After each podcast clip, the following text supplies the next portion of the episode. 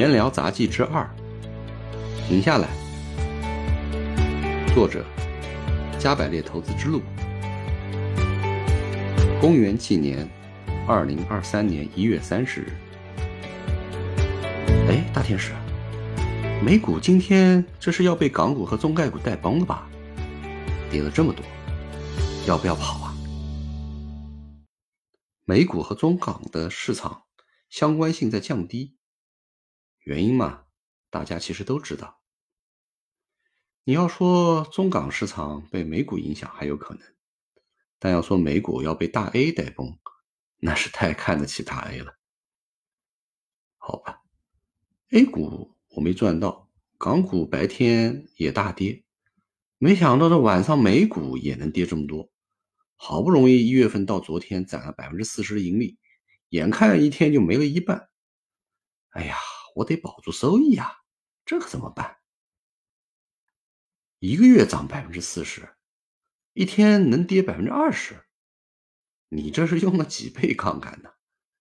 且不说这这么高的杠杆是否合适，这样的风险收益比也只能说明你这么玩啊，风险太大，赚的不是可靠的收益，完全是在撞大运呢。这可不是长久之道。哎，那不一定吧。要是我机灵一点提前下手清仓，嘿，你看我港股和美股还能反手做空，这也一进一出，多帅啊！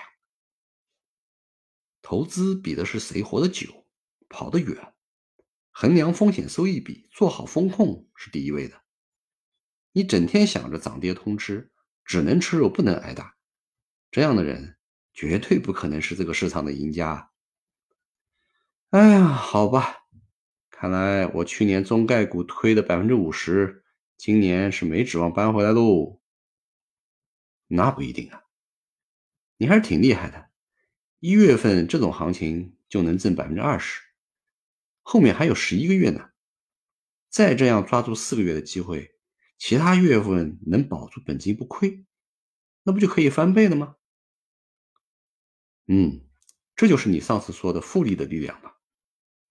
不过现在想想，如果不顺手的时候，我这么操作，想不亏钱还真不容易。那我建议，你可以当回汪淼，我来做一次申玉飞。这什么意思？把杠杆去掉，把交易停下来。哦，我明白了。我可不能做你前面说的第三类人。知道了，也能做到，却不去做。投资有风险，入市需谨慎。本作品相关内容仅代表作者个人观点，不构成投资建议。如果您喜欢我的节目，请订阅再加关注，这样节目更新时会及时收到通知。